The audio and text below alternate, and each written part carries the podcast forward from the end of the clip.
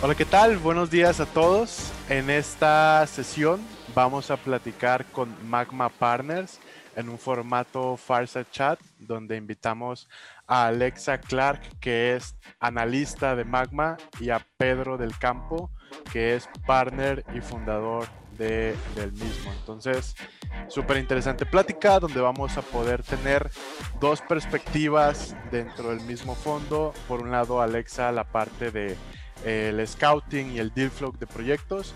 Y por el otro lado, Pedro con una parte más, eh, una vez que ya se invirtieron las startups, qué es lo que sucede con ellas y cómo un fondo les da seguimiento. Entonces, bienvenidos, estimados desde México y Chile, o dónde, de dónde nos acompañas, Pedro.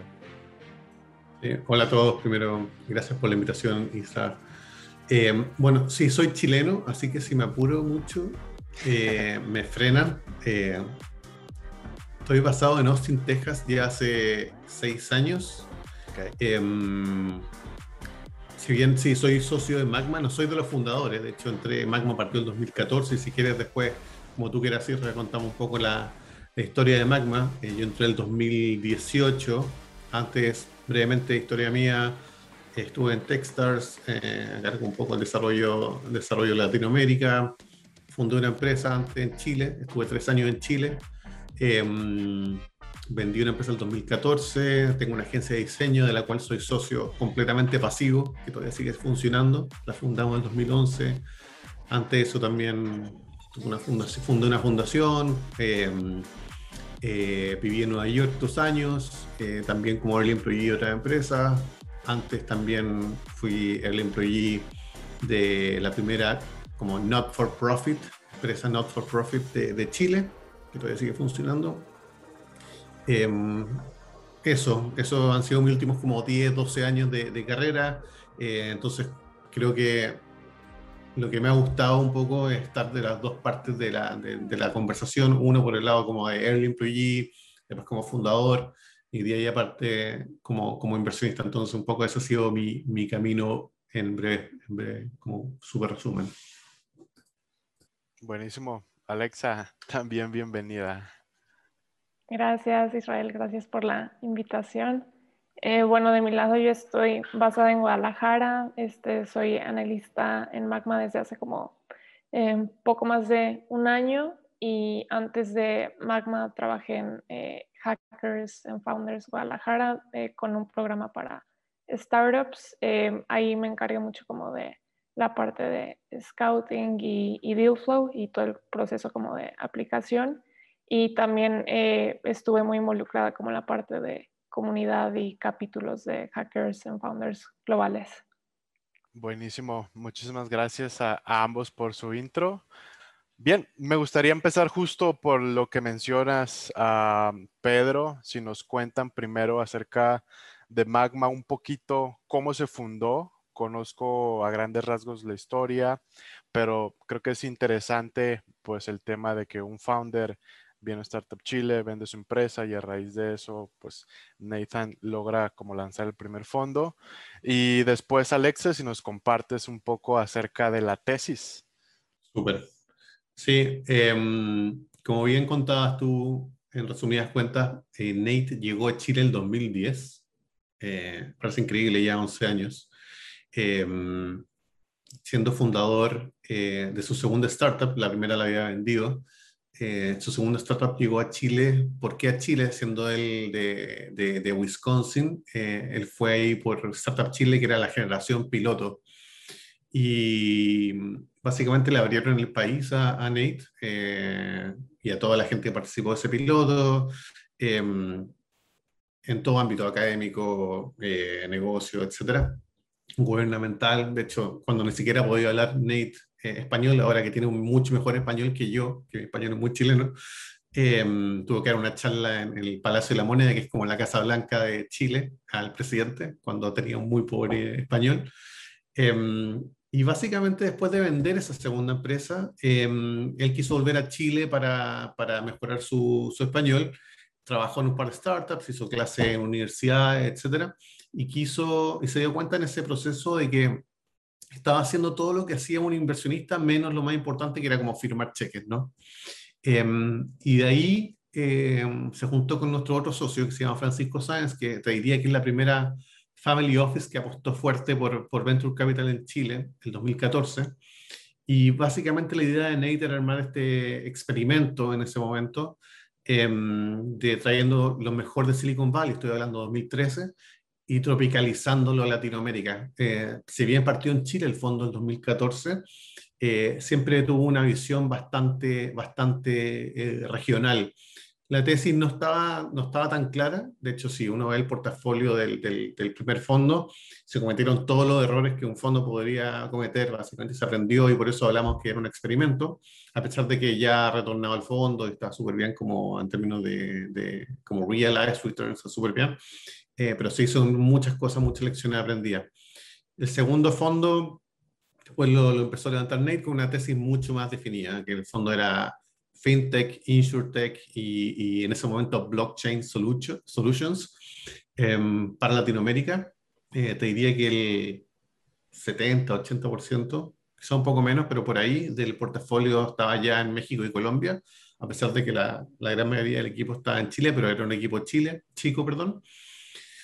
Y yo me uno en 2018 después de Techstars y, mm, y, y, ahí empezamos, bueno, terminamos de, de, entregar el segundo fondo y el tercer fondo, la, la, tesis, bueno, puede ir un poco más Alex, que va a, su, su, a la pregunta. Eh, también muy enfocado a nivel regional, eh, fondo eh, más grande, hacemos SPVs, hacemos eh, con las mejores empresas. Entonces, bien como queremos armar una plataforma de inversión y soluciones para, para, para las startups, pero a la vez también una plataforma de inversión eh, para, para, inversionistas. Entonces, eso en breve también la historia de, de Magma. Hoy día somos 15, 14 personas creo. Eh, Alexa, estamos contratando como cuatro más, así que súper activos, creciendo. Equipo por todos lados Latinoamérica. Hoy día, bueno, yo estoy en Austin, Nate estaba en Wisconsin eh, durante la pandemia, está ahora en Houston y se va, creo que la próxima semana a México. La mitad del equipo está en México, entre Ciudad de México y Guadalajara. Alex está en Guadalajara. Tenemos gente en Chile, dos personas en, en, en, Argentina y estamos contratando fuerte en Colombia también. Entonces, bien, nos pilló en un buen momento. Eh, o sea, nadie le pidió un buen momento la pandemia, pero, pero, pero estábamos bien posicionados, estábamos bien trabajando remoto, teníamos procesos remotos también bien, bien desarrollados, así que eso. Alexis, si queréis decir un poco más sobre la, cómo cambiamos un poco la, la tesis para el fondo 3. claro. mirando. Sí, eh, ahorita para fondo 3 eh, estamos viendo principalmente FinTech, InsurTech y PropTech en América Latina. Eh, también estamos viendo mucho la infraestructura que complementa esas tres verticales, eh, básicamente como los APIs más o menos que complementan eh, FinTech, InsurTech y PropTech. Y también estamos viendo, eh, pero que es como en menor porción del, del fondo, equipos latinoamericanos de tecnología o ventas cuyo mercado principal es Estados Unidos o como un mercado más global, no solo Latinoamérica. Y también en términos como de etapa, eh, entramos desde pre-seed hasta Serie A y tenemos como un sweet spot en entrar temprano y poder crecer como nuestro ownership haciendo follow-on a las compañías con, como en performance. Cuando dices pre-seed, Alexa, ¿pudieras mencionarnos el ticket? Que creo que es importante. Eh, Sí, usualmente son tickets entre 25 y 75 mil dólares para pre-seed. Igual si quieres me voy para, para seed, está entre 100 y un millón, eh, 100 mil dólares y un millón. Y en serie el más alto que hemos hecho creo que es de 5 millones de dólares. Bien, justo quería resaltar eh, el, el, tamaño del ticket porque creo que es importante startups que conozcan ¿A qué se refiere alguien cuando dice seed hoy en día y a qué se refiere cuando alguien dice pre-seed? hemos tenido y aquí también se ha conversado startups intentando levantar un seed de 200 mil dólares. Realmente pues ya dejó de ser así. Ahora eso sería un pre-seed. Entonces también que las startups vayan aterrizando eso a lo que van. necesitando. Sí, pero ahí para complementarte, Isra, creo que em, son rangos que sí, son estándar, pero obviamente va a depender de la, de la, vida de cada startup. Entonces, sí, puede ser de que alguien esté levantando como una seed round, entre comillas, como por 200 mil dólares, porque eso es lo que necesita solamente, y porque tiene mucha más tracción que una pre-seed. Entonces, creo que para bien o para mal, no hay nada como, ah, como escrito eh, written stone, ¿no? Entonces, como que esa flexibilidad también la tenemos nosotros como, como fondo, entendiendo de que las realidades de cada fundador, de cada startup y de cada vertical son distintas. Em, em, un poco para también complementar un poco la estrategia del fondo, somos muy de firmar muchos cheques de, en pre-seed, nos encanta, es como sweet spot, nos encanta. En ese sentido, es importante recalcarlo porque hacemos un poco distinto lo que hace el resto del fondo. Después hacemos follow-on en, un tercio de las compañías y después en serie hacemos como un tercio de las compañías, pero a la vez también invertimos en seed y en serie otra cantidad de, de, fondos para, para, empresas que no entramos en la, básicamente en la, en etapa anterior. Entonces, estamos cubriendo todo espectro de, de, early stage a nivel regional, que hasta, hasta el día de hoy, a nivel regional, ojo, estoy hablando como pocos lo hacían, o nadie. Em, hoy día, bueno, se anunció hace un par de días que creo que le va a hacer muy bien al ecosistema QED, que armó su como early stage fund para Latinoamérica como de 12 millones de dólares. Entonces están tomando, están viendo también lo mismo un poco lo que hemos visto. Entonces creo que se está, se está poniendo súper interesante. Sí, justo. Eh, bueno, aquí, aquí han desfilado ya varios fondos y sí es, es complicado encontrar a alguien con un ticket tan pequeño y más aún que siga invirtiendo en las siguientes etapas sin que necesariamente pues te hayan invertido antes. Entonces, súper interesante también eh, la tesis. Alexa, si nos cuentas de su proceso, que tal vez para la pregunta suene muy fácil, pero para las startups creo que es importante entender el tema de tiempos que le puede tomar a alguien que está revisando tu proyecto. Ah, oye, hoy te reviso, platicamos en una semana, internamente sucede esto y te damos respuesta. ¿Nos platicas de esa parte? Claro, eh, nosotros tenemos una aplicación abierta 24/7 en nuestro sitio web y de ahí este, tenemos básicamente es como si fuera un mini investment eh, memo que nos comparten los emprendedores, lo pueden llenar como con bullet points, no tienen que ser nada como extensivo. Y de ahí eh, damos una revisión inicial. Eh, te diría que usualmente nos toma como a lo mejor una semana. Ahorita hemos tenido como bastante eh, interés inbound, entonces nos está tomando un poquito más, como entre 10 días, dos semanas. Y lo que hacemos es que inicialmente o enviamos más preguntas iniciales para saber si es un buen fit inicial o no. Eh, y también como para no entrar directo en una primer llamada y respetar como el tiempo del emprendedor también, ¿no? Eh, de ahí si decidimos avanzar, tenemos una primer llamada, eh, usualmente es conmigo, este, a veces está JT, otra compañera del equipo de inversión, y de ahí si decidimos, bueno, compartimos lo que conocimos del startup, y de ahí si, si decidimos, perdón, avanzar, eh, eh, presentamos a alguno de los partners, ya sea a Pedro o a Claire. Y también eh, ahí toma como, te diría, una semana a 10 días. Y de ahí si los partners deciden igual continuar con la oportunidad, tenemos otra llamada con, con Nathan intermedio puede haber como más preguntas por correo. Eh, depende mucho también como de la etapa, ¿no? O sea, si es un pre-seed, te diría que un commitment lo podemos hacer como relativamente rápido, tal vez de tres a, no sé, cuatro o cinco semanas. Eh, pero no sé si es algo ya más en serie que necesitamos, no sé, hacer mucho más due diligence, puede tardar un poco más. Eh, pero el proceso es como muy directo, ¿no? Este, conocer al investment team eh, durante varias llamadas y, listo. Sí, ahí solamente hacer el, primero como público reconocimiento a Alexa que literalmente nos estaba llegando una cantidad de inbound eh, abismal, en muy buen sentido. Creo que, no sé si, bueno, la gente nos sigue un poco en lo que, lo que estamos haciendo, escribimos mucho contenido, generalmente lo que pasa es que cuando escribimos un contenido, nos llega mucho inbound relativo a esa vertical o a eso. Em, y por eso, bueno, estamos contratando mucha gente eh, para que a Alexa no le dé un ataque al corazón antes de tiempo. Em, pero sí, público reconocimiento ahí para Alexa, que está haciendo un tremendo trabajo. Ahí igual un, un Perdón, eh, solo ah. como para recalcar, cuando aplican en la aplicación que tenemos ahí en eh, magmapartners.com, siempre van a tener como una respuesta de nuestra parte, ¿no? Aunque se tarde un poco, o sea, va a haber un, tenemos una llamada o no es para nosotros, básicamente. Sí, y el no es para nosotros es como nunca vamos a no responder, eso es como mandatory como para el fondo, o sea, no hay como, para nosotros, no, no entrepreneurs left behind.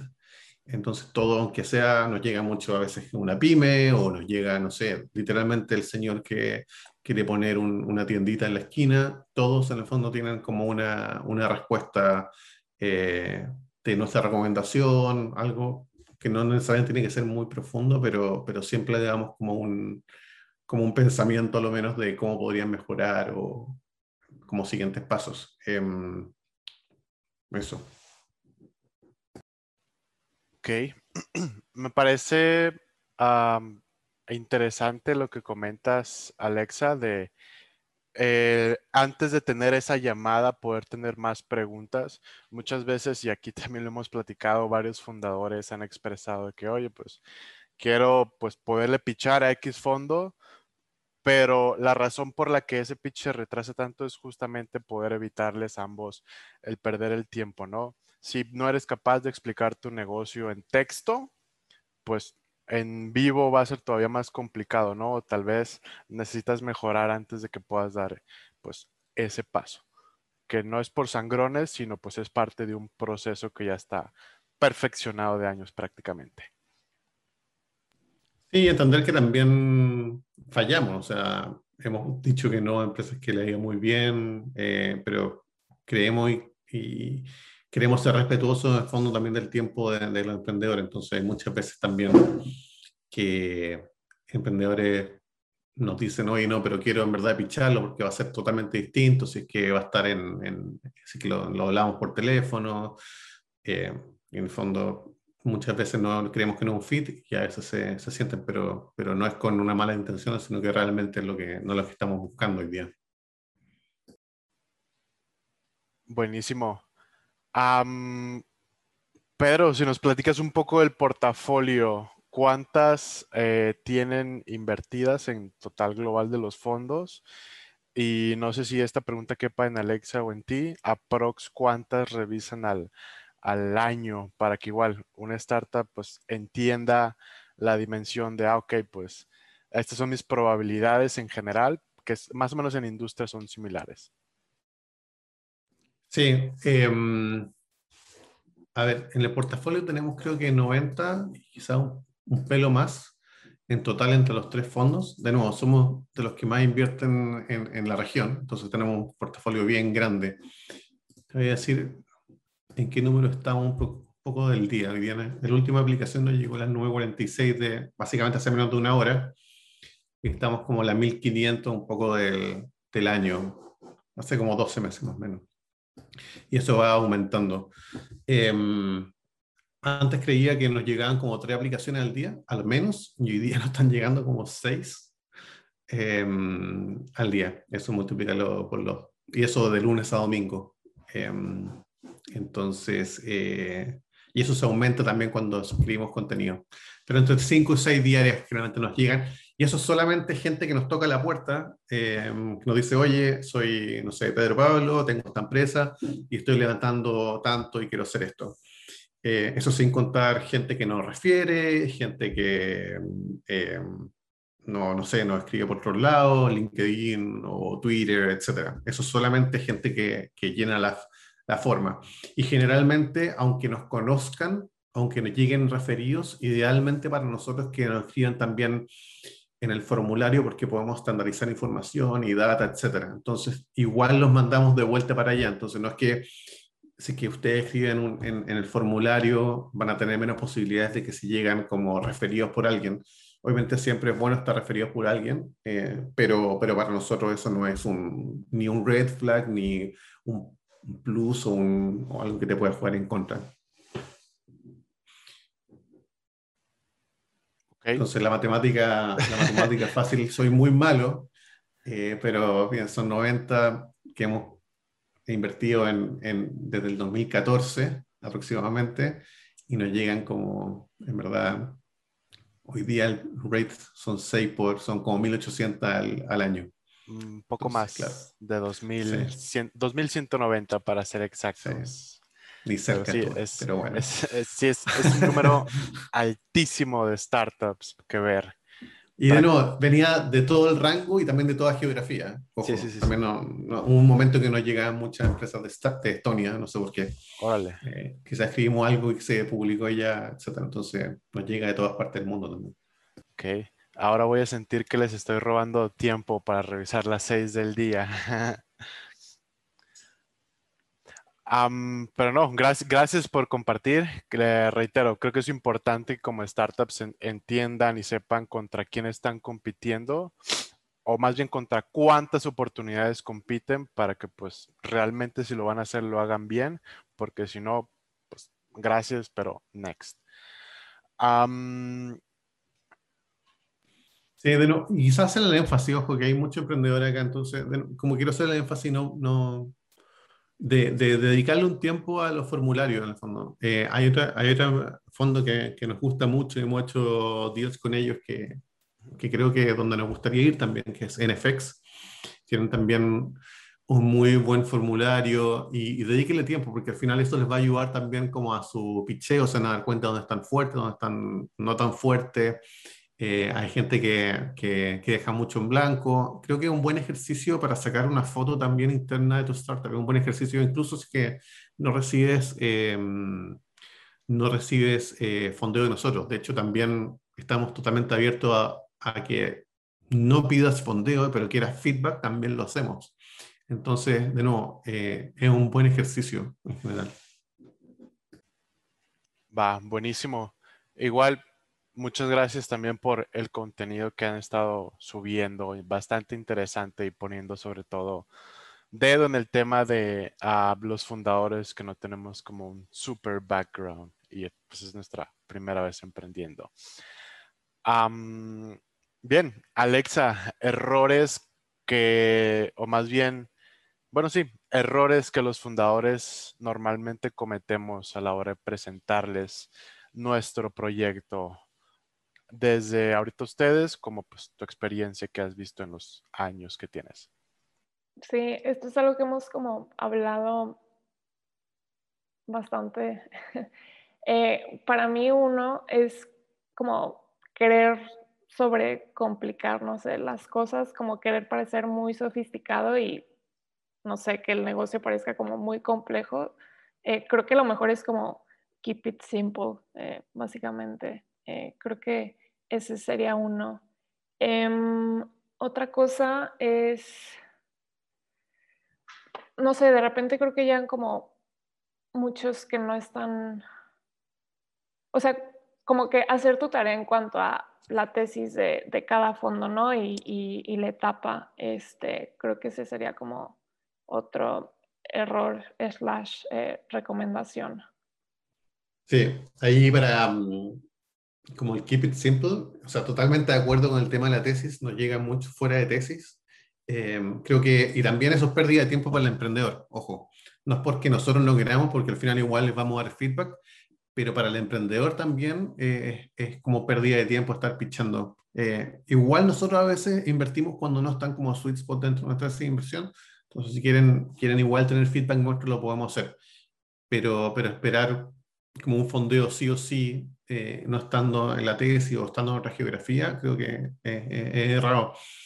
Y creo que el último feedback es cuando si entran en un llamado, incluso escribiendo el formulario, ser como súper directo en, en, la, en la respuesta, porque generalmente la primera llamada que van a tener, en este caso el funnel sería con Alexa, probablemente van a tener media hora. Entonces lo que quiere hacer es como, ok, si Alexa te pregunta una pregunta, como que respondan lo que tiene que, lo que les preguntan y no como irse por el otro lado y contar una historia, y, porque básicamente están perdiendo tiempo y lo que nosotros queremos básicamente es sacar como la mayor cantidad de data points em, en, dentro de un marco de una conversación, que no sea tampoco como un ping-pong de preguntas y respuestas, pero dentro de una conversación sacar la mayor cantidad de data para tomar una mejor decisión Pero, pero es súper directo y conciso en sus respuestas, creo que es súper, súper valioso. Pensando en optimización de tiempo, básicamente, para, para los emprendedores. Lo que ustedes quieren es entregar la mayor, la mayor cantidad de información valiosa para el fondo que estén, que estén, del cual están siendo entrevistados. Buenísimo. Keep it simple, investigar, conocer bien la tesis y tener respuestas directas. Uh, sí, concuerdo totalmente. Eh, que esta última no la había escuchado, pero en efecto también nos ha pasado de que, oye, pues, ¿cuál es tu tracción? Ah, pues fíjate que empezamos vendiendo y... Oye, pues la tracción hoy es un número. Exacto. Es, a mí me encanta cuando me responden los silencios creo que a mí me acomodan muchísimo. Los silencios como incómodos, que a la gente le incomoda. Pero si te pregunto, no sé, ¿cuál fue tu revenue del, del último mes? En vez de estar comentándome tal cual como tú le decías, que me digan, no sé, 10 mil dólares, da lo mismo, de MRR, y te callas, creo que es lo mejor que puede pasar. Súper bien. Y vamos a la siguiente. Eh, creo que es súper, súper bien. Buenísimo. Em, me gustaría pasar ahora a algo más como tema de mindset a nivel región, que personalmente creo que vamos bien, pero podríamos ir mejor.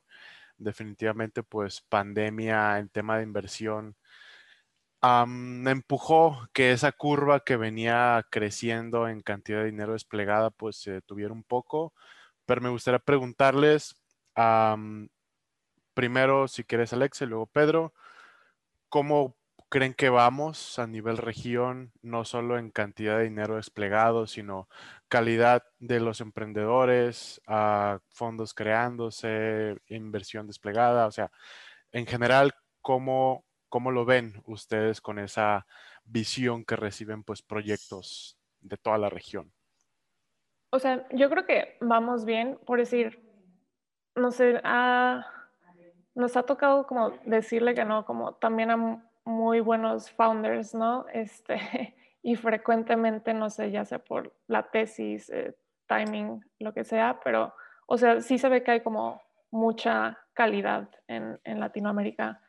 Eh, en cuanto a fondos, digo, pues lo que decíamos, ¿no? Como que todavía hay un gap, yo diría, entre eh, pre-seed y, y, seed, como en esa etapa de nuevo, creo que vamos para allá, pero el, el, gap todavía está, ¿no? Y aunque sí estamos como en un momento, no sé, en el que eh, fondos de Estados Unidos o fondos más globales como que empiezan a, poner mucho como el foco en, Latinoamérica, em, pues todavía está esta parte de eh, fondeo para como eh, fundadores subestimados, ¿no?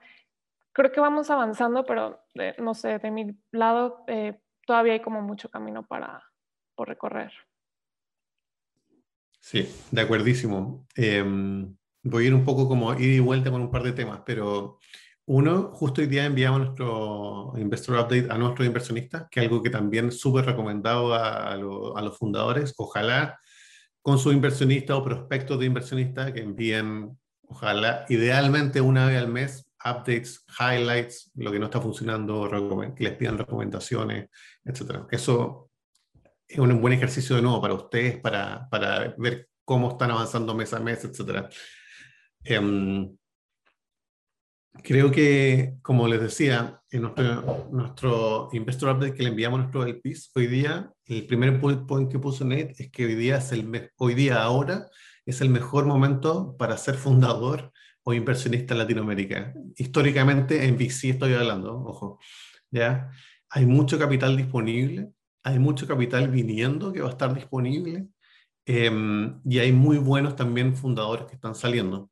Em, creo que hay mucho más capital que va a ser, eh, como va a ser desplegado eh, y va a haber mucho más reciclaje de, de, capital de parte de fundadores exitosos o empleados exitosos que van a, que están, que nosotros estamos viendo muchísimos de esos, que son ex Rappi o ex Corner Shop o lo que sea, en el fondo de empresas como ex, ex Nubank, em, que están empezando sus propias empresas, que están siendo fondeadas por, estos, por los CEOs o fundadores de estas empresas. Entonces está habiendo un reciclaje súper interesante de, de, como angel investors especialmente, que están viendo también ellos también eh, su, su, su, su, trabajo siendo recompensado, ¿no?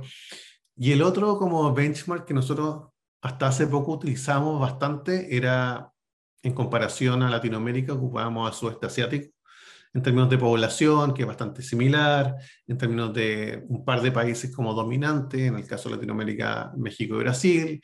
El, de hecho, el, el, GDP de Latinoamérica es más alto que el sudeste asiático, pero si comparamos em, el capital desplegado en VC en sudeste asiático es como cinco veces más grande de lo que ha sido desplegado en Latinoamérica. Entonces hay un espacio gigante todavía por llenar si es que nos comparamos con ellos. obviamente, hay, realidades completamente distintas.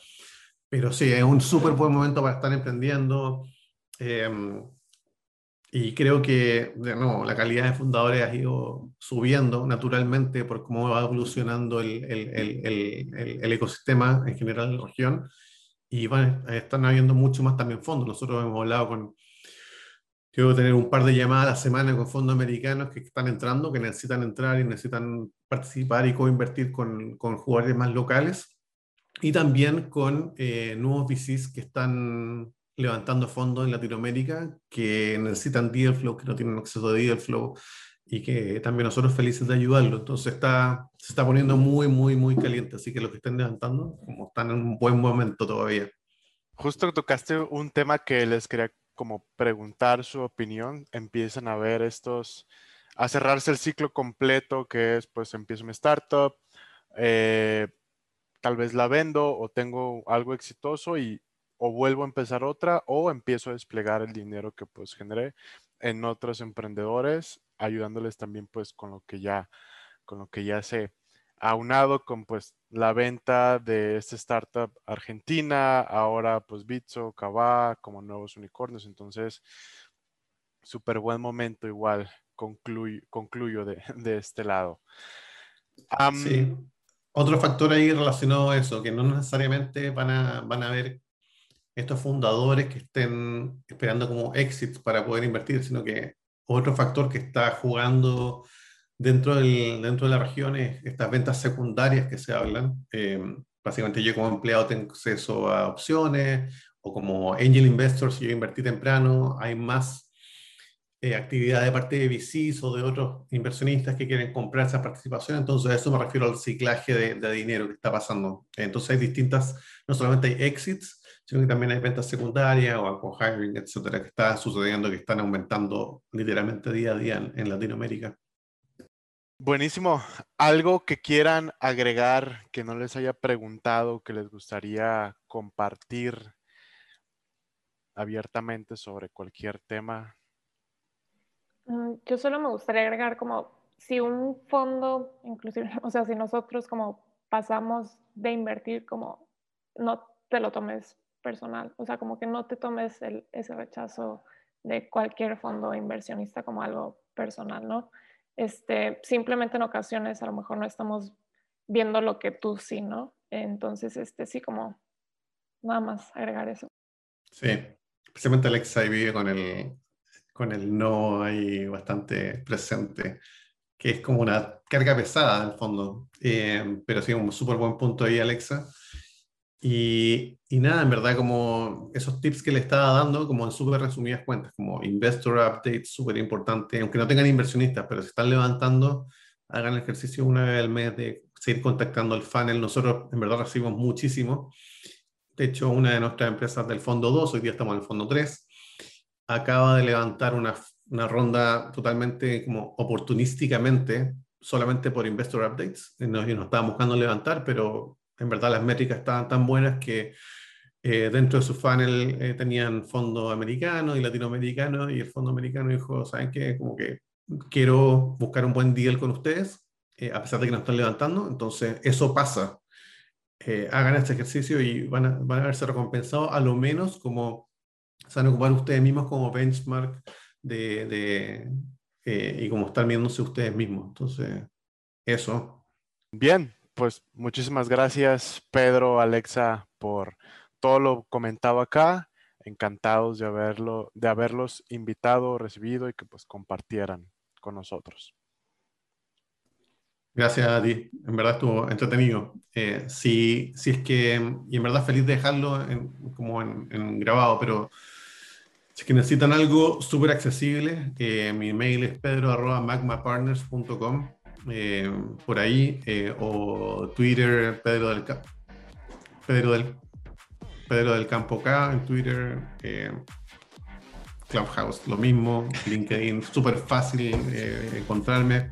Generalmente en LinkedIn soy un poco más lento para responder, que me llega muchísimo, pero también respondo todo. Em, eso, en verdad súper abiertas las puertas para cualquier persona.